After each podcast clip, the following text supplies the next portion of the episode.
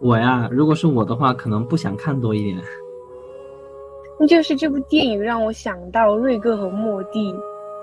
这个宇宙很无聊。形式上的外壳其实讲的是人生的多种可能性吧。去压迫，甚至是归宿这些移民。而且两个石头居然在讨论哲学，这让我更加就觉得不可思议。这我觉得他是一直以来都是缺席的，该拯救的还是拯救，该放弃的还是得放弃。突然有一种宿命论的感觉。大家好，欢迎收听第七次浪潮的同名播客节目，我是主持人小鱼。今天我们聊的是一个最近非常火的电影，就是《瞬息全宇宙》。但我其实更喜欢它的另外一个译名叫《妈的多重宇宙》，感觉就是有一种一语双关的含义，一种吐槽式的感觉，然后还有一种真的就是我妈妈的多重宇宙这样两重含义。然后本期节目也请到了两位嘉宾，一位是我们的囡囡。给大家打个招呼，Hello，嗯，还有一位是小五，大家好。不知道大家有没有提前看过这个电影？嗯，简单来说就是一个。呃，五十五岁的美国华裔移民 Evelyn，她在面临家庭和事业一种双重崩溃的境地下，呃，无意中穿越到了多重宇宙，然后开启了多重宇宙这样的一个冒险之旅的过程。但是最后他选择的还是回归家庭，嗯，可以说是和女儿达成了某种意义上的和解吧。嗯，我觉得这个电影其实它是通过一种家庭伦理剧的这种外壳，展现了一些更丰富的哲学层面的意义。嗯，不知道你们两个是怎么看他想要表达的这个，到底是呃哲学层面更多一点，还是聚焦于家庭关系这一方面更多一点？我呀，如果是我的话，可能不想看多一点。好的。嗯，我们先抛抛开别的不谈吧，我觉得等下我们也会谈到。但说一个最基本的问题的话，我觉得这部片子对于我这样一个观众来讲很没有吸引力啊。就是第一个从选角上，这些演员。没有任何的让我觉得很能够记得住的，也不是说不因为颜值啊，不因为演技，就让我觉得看得很无聊。其次，我不能算一个资深的科幻迷，但是相对来讲，我还是看了一些关于多重宇宙啊、平行世界啊类似的一些题材的作品，远早于这部片子。我觉得对于没有接触人来讲，可能会觉得它很有新意，但对于我来讲，可能我觉得它就乏善可陈。或许来讲，它并没有什么特殊的、很让我值得去惊喜的一个。关于这样一种科幻片的点吧，嗯，再者还有一个可能，那就涉及到我们接下来要谈的一些其他的话题里面，比如说最让我觉得很无语的就是这样一种西方一直以来对于这种亚裔的构想，在这个片子里面是完全的一个僵化的、呆板的，甚至还停留在上个世纪的状态，这个是让我觉得最无语的，所以我看起来觉得很困难呢。就是尤其坐在二十一世纪的今天，我看这个片子，我竟然觉得好陌生啊！我觉得我感觉不是妈的多重宇宙，是我是不是穿越了？还在看这样的老剧。好的，呃，那那那呢？当我第一次看这个电影的时候，会有一种非常强烈的即视感，那就是这部电影让我想到瑞克和莫蒂。对，我也想说的是这个。是的，是的，就是呃，让我很惊喜的一点吧，就是这个这个电影就是在讲故事的这个时候，让我觉得有一种非常细节的这种呈现，它不是把呃整个故事包装成一个很。连贯虽然它有它主要的一个叙事线，但是它有很多很多就是跟主线剧情关系没有那么紧密的一些细节，然后这种大量的细枝末节反而会让我觉得一有一种信息过载，然后导致的一导致的眼花缭乱。哦，我当时看也是，如果把它所有其他平行宇宙的画面给去掉的话，它可能就是一个五分钟五到十分钟的这样的一个家庭的短片，讲的剧情其实挺简单的。其实可能我个人会觉得，像科幻片这样的片子，它如果能尽可能展现一些科幻的色彩，或者它能够包装出一个把平行宇宙讲好的故事，我觉得都是让我比较喜欢，就是愿意去接受去看的。但这个片子我觉得看不下去，有很大的点是让我觉得它的这样一种，我不能说是荒诞，也不能说是无厘头，就是它的这样一种，或者说我们用这个《纽约时报》它的评论来讲，它是一种形而上学的科幻片也好，它给我的感觉就是。这个宇宙很无聊，他们讲的这样一个多元的世界，这样一个科幻的架构，让我觉得很无聊。尤其是那个什么来着呀？那个打败的那个人叫什么？什么猪肉土帕奇什么那个？哦哦，这样一个点让我觉得就我是在看，我就不知道我是不是在看一个很弱智的幼儿的片子，这是给小孩子看看的片子，还是给我看的？我第一时间我就搞不懂。当然，我可以理解他有这样一种荒诞的想法，或者这种形而上学的这样一种思考。可能对我来讲，我觉得这种混搭很难受吧。其实我是觉得，如果不去以科幻片的角度去看这个片子，它可能就是通过这样的一个形式上的外壳，其实讲的是人生的多种可能性吧。就是这个主角，他也是在多个平行宇宙中，好像是活得最失败的一个，但他同时也看到了，就是通过这样的一种穿越的形式，看到了自己人生的不同的可能性。只是电影通过。这样的一种穿越的手法去讲述，然后对于多重宇宙这个设定，我觉得也有一种就现在时代非常流行的这样的一种设定。无论是漫威、DC 宇宙，他们通过多重宇宙去延伸他们本身英雄角色的可能性，还是我们现在对于多重宇宙的一些想象，呃，电影其实对这个含义没有更深的拓展，可能对这个片子来说是不必要的。它主要讲的还是一种人生的多种的可能性，我是这样想的。嗯，其实你刚刚谈到这样一种人生的多种可能性，这就是我在看的时候非常气愤的一个点。为什么这样讲呢？其实你看到最后的时候，他的这样一个我们说的这个邪恶大 boss，他的那个女儿作为载体的这个大 boss，他最后选择是带他的这样一个名义上的母亲去体验这样一个所谓这种甜甜圈式的一个黑洞。哎，仿佛就让他洞悉这样一种多元的世界。其实，他我们从一个相对哲学的角度来讲，就是他在用这种方式，好像让他串联起了所有的宇宙，看到了无宇宙无穷的可能性之后，得到一种结论，就是这个世界其实并没有任何可以留恋的价值，还不如进到这个黑洞，我们去消失算了。其实，我们从这个核心概念来讲，他这里其实讲的，我们用中国人的语言来讲，就是一种出世还是入世的一种想法，呃，应该叫避世或者出世吧。就是我们到底是选择离开这个世界，就是逃离这个世界，还是勇于的、积极的去融入这个世界？而最后我们可以看得到，这个母亲选的是积极的融入这个世界。其实一定程度上讲，他没有逃避这样一种现实当中的各种失败，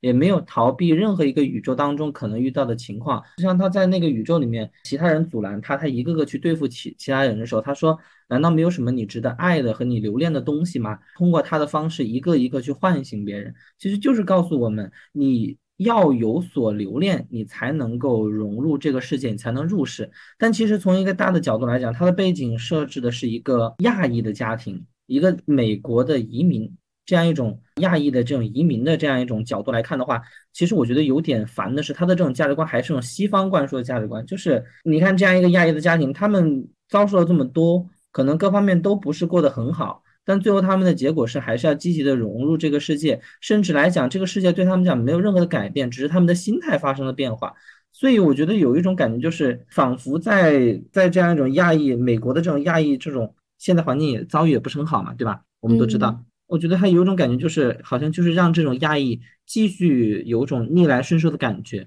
意思就是你们只要好好过，不闹事儿，积极的入世，这个世界还是很美好的。他对于亚裔本身的地位和他自身的这样一种生存状态，其实没有任何改变，只是让这些亚裔的心态调整了。所以我觉得这个很可怕啊！他就相当于还是在用一种西式的价值观去压迫，甚至是归宿这些。移民这些其他的不同的价值观的人，我觉得这个让我觉得很可怕。是的，是的，我当时看的时候就看到最后结局，就算他们达成了嗯某种意义上的和解，但实际上他们还是要面对生活中的一地鸡毛。这个世界并不是因为我们关系重归于好之后，我的税务就可以全部解决，然后我那个弱弱弱的丈夫就嗯就变得勇敢了。其实并不是的。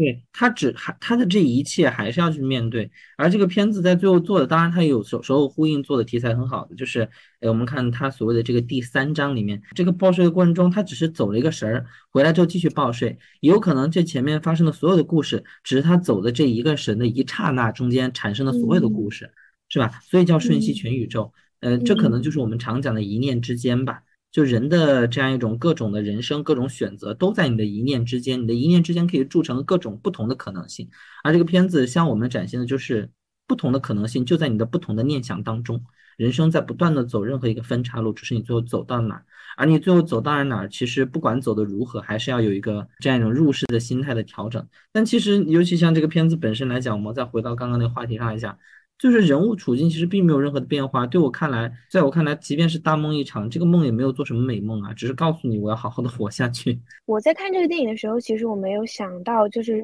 出世和入世这样比较呃宏观上比较大的命题，因为呃，在我看来，就这个电影其实串联起来这么多细枝末节的。一个要素其实是那个 Evelyn 和 Joey 他们两个，就是是爱的这种变化来推动着这个剧情发展。虽然说，呃，瞬息之间，还是主角还是坐在那个桌子上，还是数着他的报报税表，还是要处理他生活中的繁碎的琐事。但是你从开头到最后结尾。唯一一个改变的东西呢，我觉得也是这个电影主要讲的中心命题，也就是母女之间的关系变化。其实你刚刚说到爱这个话题的时候，我也有思考过这个点。嗯，怎么讲呢？我一直认为它是一种用西式的，或者说我们用这种西方的这样一种认知视域里面的中国来表现这样一个亚裔的家庭的。就是刚刚谈到爱的这个话题，我就感觉很鲜明。在这个片子当中，其实我们反身过来想一下，这对夫妻关系，包括他们的这样一种和上一辈的关系，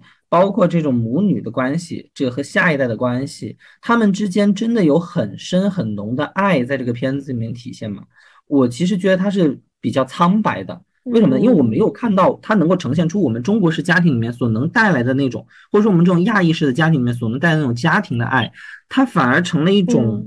用家庭的捆绑的这种羁绊的方式，使得这样一个每个人的这个工作也好，生活也好，变得束手束脚。我就感觉，比如说这个呃，母亲去拯救这个女儿，她有多爱这个女儿，其实我们很难在这个片子里面就是通过。呃，任何的这种细节或其他方式，当然可能是我自己比较粗枝大叶啊，没有很深的感觉。但是你如果说他在这个拯救女儿的过程当中体现了这种很深厚的母爱，这个我认同。但这种爱是之前从哪儿来的根基呢？我就没有找到。所以我就觉得，嗯，好像他们对于亚裔的家庭是不是有所曲解，把这种家庭的单位的这种爱没有表现的很全。所以我让我感觉的结果就是，嗯，套的这个壳子太重了，尤其是。他选的这几个演员说普通话，但其实并不是每一个人都不是中国人。这个女主角好像是马来西亚的，当然也属于我们这种中国的后裔嘛。然后包括这个男主，我我看了一下，他好像是越南的，其实都不是属于中国，就不是原种的中国人。所以我就感觉他们即便说普通话，也并没有让我有种很共鸣的感觉，反而觉得你不如就说英语吧，我还听得舒服一点。我觉得爱是一个经常提起的，在电影里面经常提起的一个关键词，但其实还有一个，也是我们之前聊过的，就是 be kind。嗯，对。如果从这一个角度去理解它的核心，如果是让我们对这个世界充满善意的话，可以解释得通吗？嗯，我觉得如果这样说的话，倒还好一点。我觉得这个 be kind 的这个东西，会不会是他想要就是加强的一种中国风？因为我感觉，呃，像。像假如是那种西方色彩的这样一个哲学概念的话，他们会强调 be kind 吗？我感觉 kind 是一个很中国化的这样一个概念，因为我也是在看的时候感觉很多，比如说中国的面孔也好啊，然后所谓他们印象中中国式的严厉的爱也好，没有给他一个呃前置的背景，反而是作为一种元素存在的这个电影里面，把它合拢起来，没有很好很很有机的融合。然后我就在想，会不会这个 be kind 就是是他想要强调一种中国哲学和中国色彩，想要通过这个 be kind 把这些东西结合起来。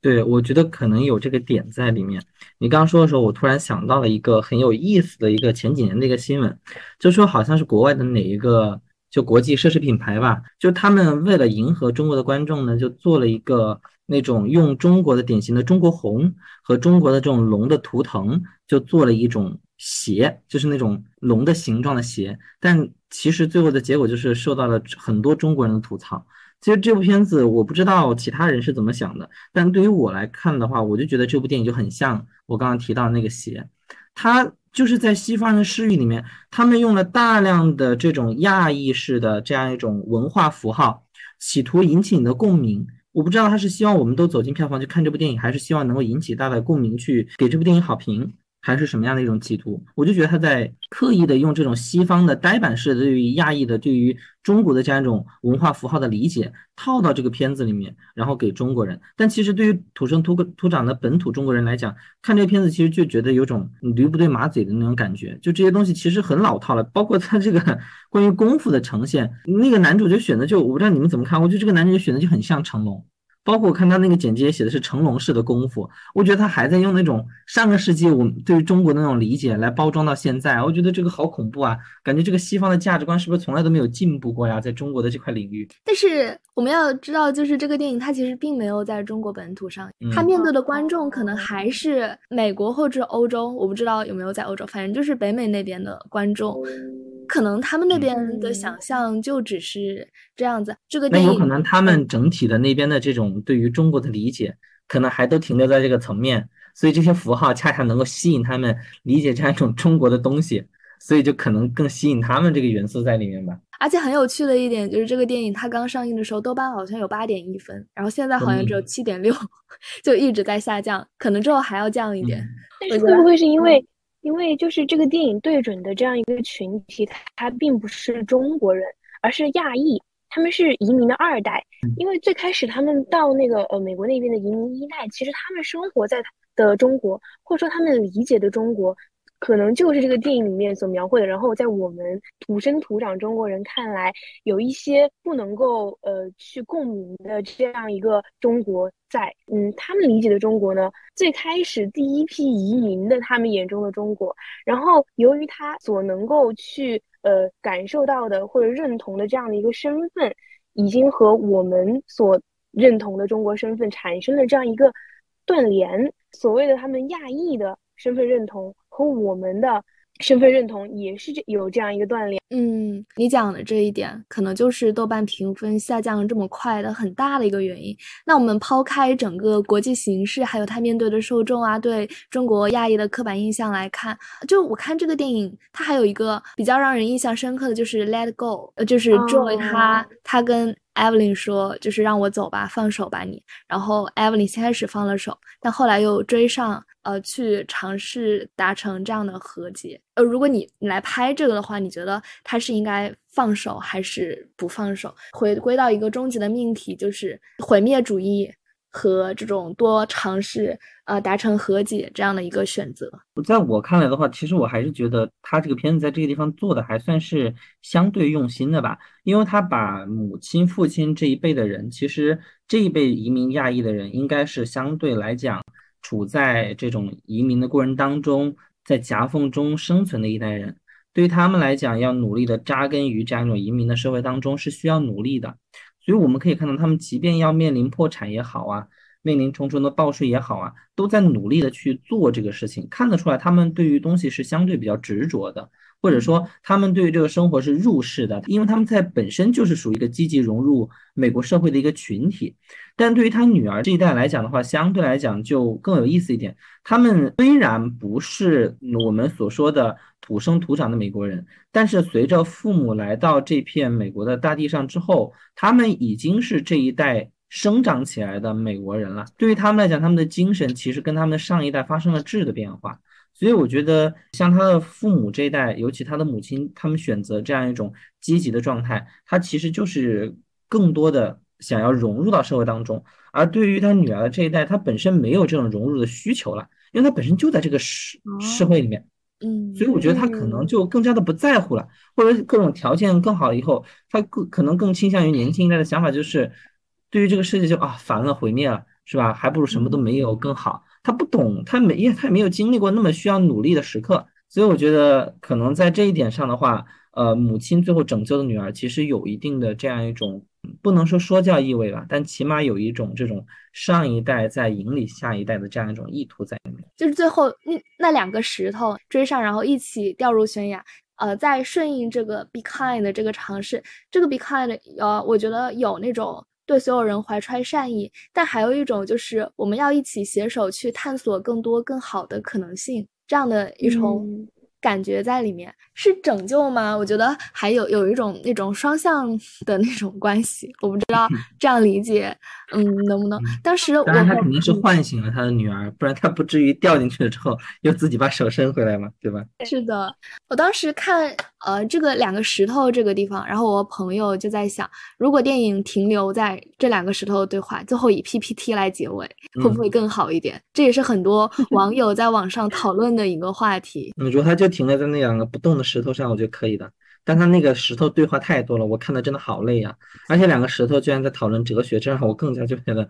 不可思议。就这种，对，我想听听你们是怎么想的。我当时看这一幕，我就是想的是：天呐，做成石头也要去想生活的意义，这也太累了吧！我想的就是，怎么两个石头讨论的哲学都比我讨论的多？我每天都在想三餐吃什么。什么时候该打游戏，什么时候该睡觉，什么时候该学习？两个石头居然讨论哲学，还能讨论那么深奥的东西，我突然觉得我连个石头都不如。我觉得，反正大石头、小石头都纷纷滚下那个山崖，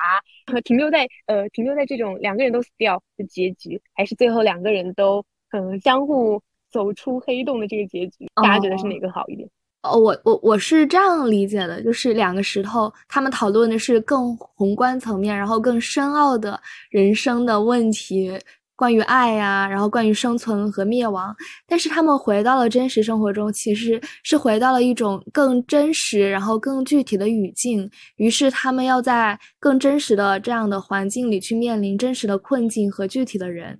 于是这个问题其实就变成了我们是爱抽象的人。然后去思考抽象的人生问题，还是说回到真实的世界去爱具体的人，解决具体的困境这样的一个选择问题？当然，毫无疑问，我们最后都是要回到现实生活中的。所以电影它还才有最后的这四十分钟。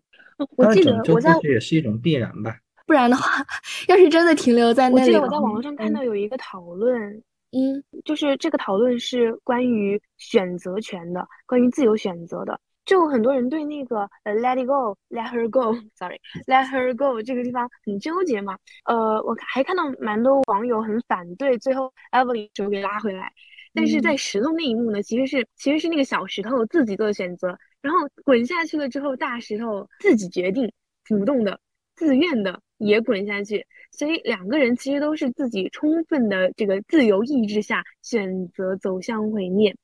但是在那个现实生活中呢，是当然了，那个 Joey 最后是伸出了手，那个 Evelyn 才拉回来。前面还是有一个那种纠结，Joey 已经就是斩钉截铁决定了要走掉，要走向那个黑洞，但是 Evelyn 一直是非常强势的想要挽回他。然后经过挣扎之后放弃，最后还是把 Joy 给拉回来了。虽然 Joy 最后还是把手伸出来，让我感觉是一种撒娇的，像妈妈撒娇这样一个举动。就我自己而言，我其实是希望 Evelyn 不要去拉，就就是让他走好了。既然他那么想走，嗯，我我当时看，我也和朋友在讲，就这个小孩生下来之后，他就和你没有任何关系，你不要对他做任何选择。但他最后还是去把那个小孩给拉回来了。我觉得，如果是一个母亲，都会做这样的选择吧。我觉得你们在座的两位女性，就是让我听到这样的回答之后，挺不可思议的。因为我作为一个男同胞，如果我自己看到自己的孩子要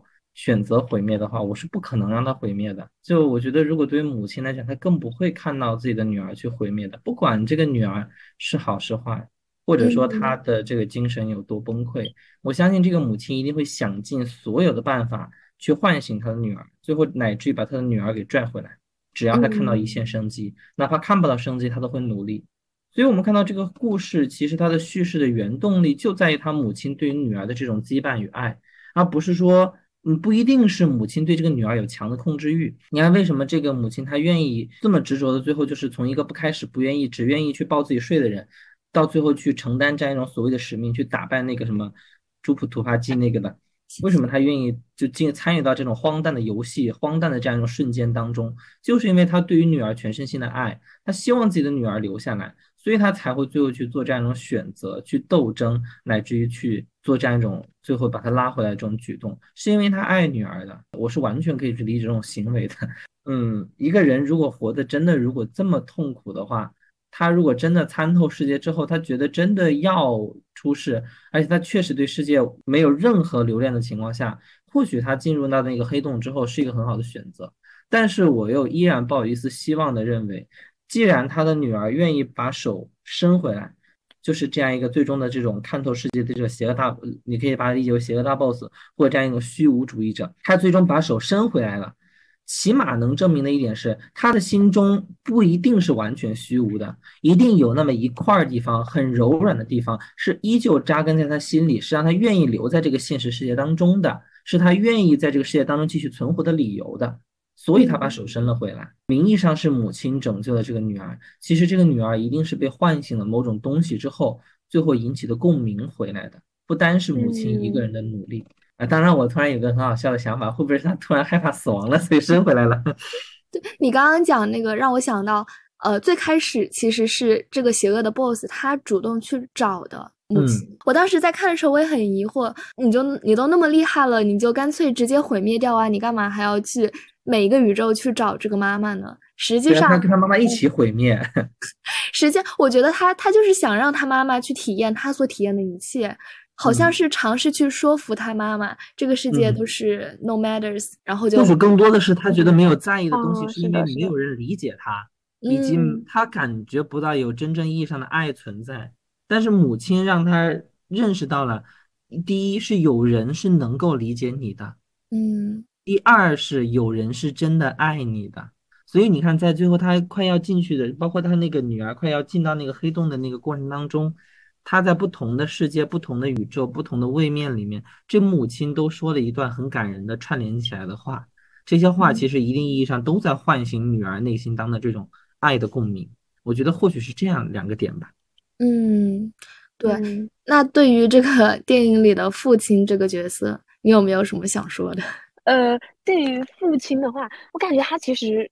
人设在这个剧里面还蛮弱的，就是。在我看来还蛮不起眼的。然后他讲出 “be kind” 的时候，我们俩就大笑，然后然后大骂，说什么东西？是的，但是 “be kind” 这个词是通过他的口中说出来的，我觉得还是一个蛮关键的词语，在这个电影里面。我觉得这个父亲其实在这个故事里面没有任何的必要性，他除了完成任务、交代出来有这么些事儿以外。其实没有任何的实质性的这种，就是说他作为一个父亲的角色，或者他作为一个丈夫的角色，我觉得他是一直以来都是缺席的。他唯一所完成的一个身份和一个很主要的任务，只是另外一个阿尔法宇宙的人过来传递了这样一种呃讯息，然后引发的这个故事，仅此而已。呃，当然我们说，因为这个女主角选择了这个宇宙里面的这样一个懦弱的男性，才有了后连后来生活里面一连串的不如意嘛。嗯，当然从这个角度里面是解释通的，他可能还是一个必要的角色。但其实对我来讲，无论是这样一个父亲也好，还是他的这个爷爷也好，仿佛在这个里面，这个男性角色，第一是出现的很少，第二个是里面的男性角色似乎都不是很好的一个呈现的出现。这个片子还是更偏向于女性主义的一个片子吧，男性可能都被刻意的矮化以及丑化了，再加上又是一个相对来讲反映亚裔的家庭。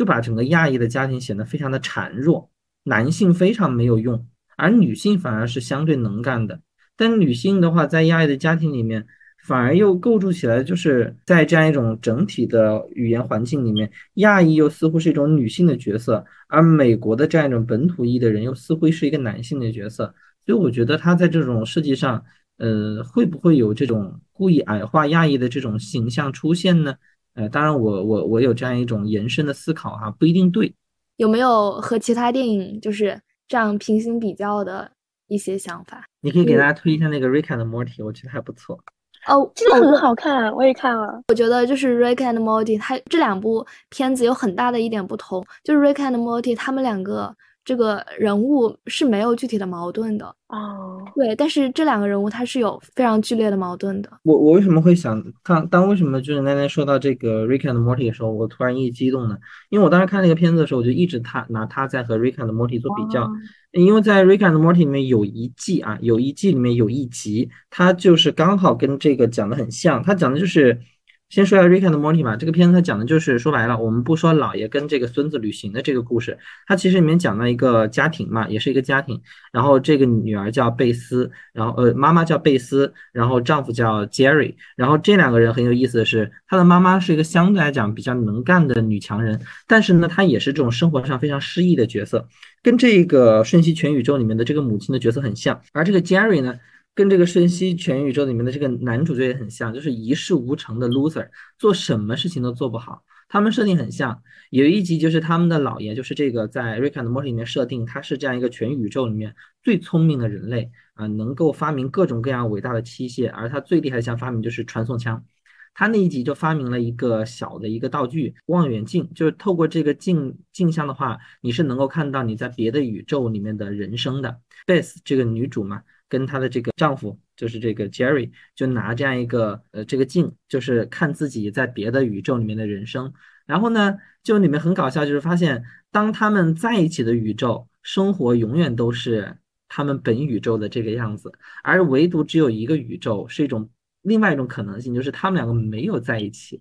但即便他们两个没有在一起呢，好像表面上都过上很好的生活啊。就这个 Beth 实现他青年时期的理想，这个 Jerry 呢，在那个位面里面成为了人人众星捧月的特别当红的一个男明星。当他们各自以为就是在想说，如果我们没有继续这样的人生，当初没有在一起，或许有个很好的这样一个各自的生活的时候，我发现，在那样一个位面宇宙里面，他们两个最后还是见面了，而且都因为当年。没有在一起而后悔，所以这里就有个很有意思的巧合，就好像就是无论在哪个世界哪个位面里面，这样两个人还是会最终相爱的。所以我觉得回到这个《瞬息全宇宙》这个片子里面，我突然觉得就很有点像，就是不管在哪个宇宙宇宙里面，你是可能是万分之一的可能性，你是都是成功的，但是万分之一你是失败的也好，但最后的结果就可能还是会回到这样一个。闭环的圆圈里面，该在一起的还是在一起，该拯救的还是拯救，该放弃的还是得放弃。突然有一种宿命论的感觉。